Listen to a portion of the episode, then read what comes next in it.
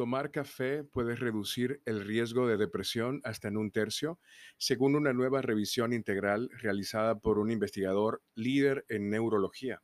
El doctor Alan Leviton de la Universidad de Harvard realizó la revisión y comentó que la evidencia muestra que los tomadores de café tienen significativamente menos probabilidades de estar deprimidos que las personas que no toman café.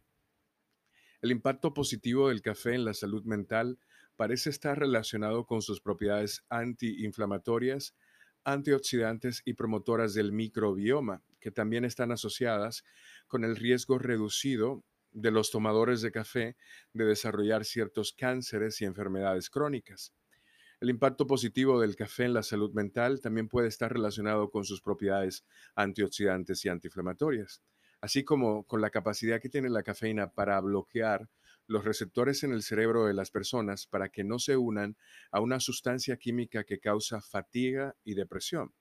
La nueva investigación evalúa datos de más de 100 metaanálisis y estudios independientes revisados por pares durante cinco años y que cubre a 300.000 personas en todo el mundo. Y fue encargada por la Asociación Nacional del Café de los Estados Unidos, de las siglas NSA.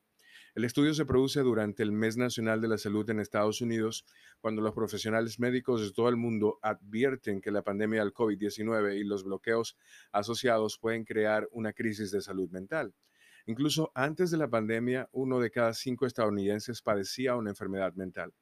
Las llamadas a la línea directa de crisis de salud mental del gobierno de Estados Unidos se dispararon más del mil por ciento solo en abril de 2020, ya que el coronavirus se cobró decenas de miles de vidas y decenas de millones de puestos de trabajo.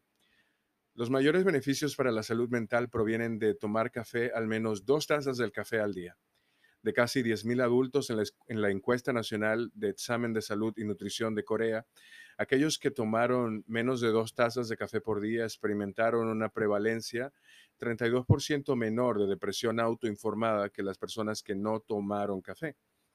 En un estudio de 14.000 estudiantes universitarios en España, a los que se les sigue dando seguimiento, aquellos que bebían al menos cuatro tazas de café al día tenían más de un 20% menos de probabilidades de que se le diagnosticara depresión clínicamente significativa. La cafeína bloquea las sustancias químicas del cerebro que deprimen el estado de ánimo. La cafeína bloquea los receptores en el cerebro para adenosina, para que no se unan a la sustancia química adenosina, que causa fatiga y depresión. Los estudios de la revisión muestran que las personas que beben más café tienen una mayor concentración de adenosina en la sangre, ya que se ha bloqueado la unión de la sustancia química con estos receptores. Entre los que padecen trastorno bipolar, la unión de la adenosina a los neuroreceptores reduce la concentración de adenosina en la sangre y se asocia con síntomas más graves. El café es la principal fuente de cafeína en las dietas de los participantes de la mayoría de los estudios a gran escala.